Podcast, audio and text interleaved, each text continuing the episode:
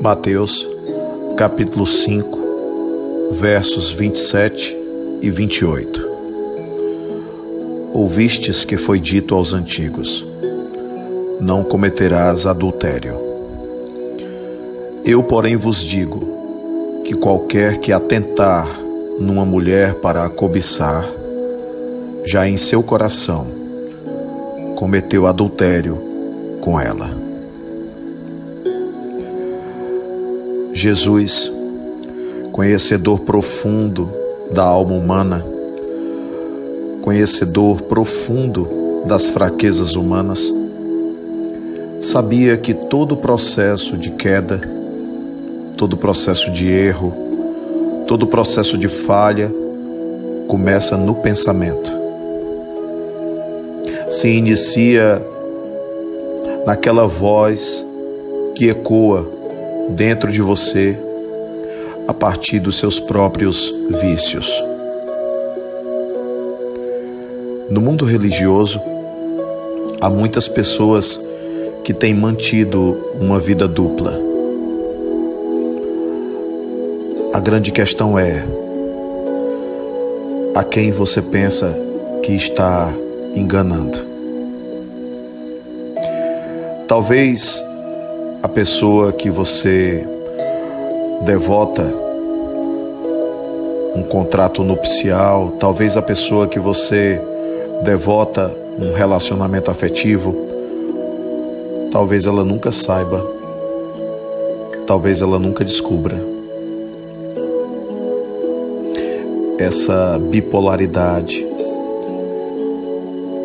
que muitas vezes algumas pessoas têm vivido porque se sentem autorizadas ou porque acreditam que é comum, porque imaginam isso como uma forma de desaguar ou drenar as suas tensões, ou porque encontram mil justificativas.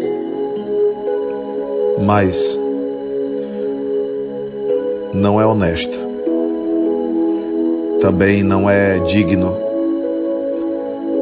também não exprime verdade e promove um desgaste, um desgaste profundo, promove uma tensão, porque muita coisa pode não ser visível aos olhos físicos, mas nada escapa ao olhar espiritual. Por isso, eu espero que, de alguma forma, essa mensagem possa fazer alguém repensar e alguém rever. Porque se você não consegue ser fiel em aspectos importantes da afetividade com o outro, como você conseguirá ter compromisso e ser fiel para com Deus?